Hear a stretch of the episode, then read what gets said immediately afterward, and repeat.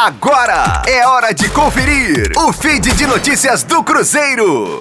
E o movimento Nascidos Palestra Forjados Cruzeiro, que liderou as manifestações pela renúncia do ex-presidente Wagner Pires de Sá no fim de 2019, voltará para as ruas. Dessa vez, o grupo marcou ato para protestar contra o atual momento da equipe que sofreu nova derrota neste último sábado, 3 a 1 para o CSA, em jogo pela Série B do Campeonato Brasileiro.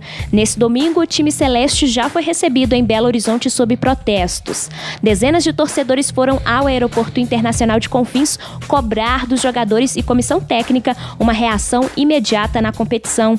Aos gritos de time sem vergonha, o ônibus da delegação foi escoltado até a Toca da Raposa 2. Rosane Meirelles com informações do Cruzeiro na Rádio 5 Estrelas.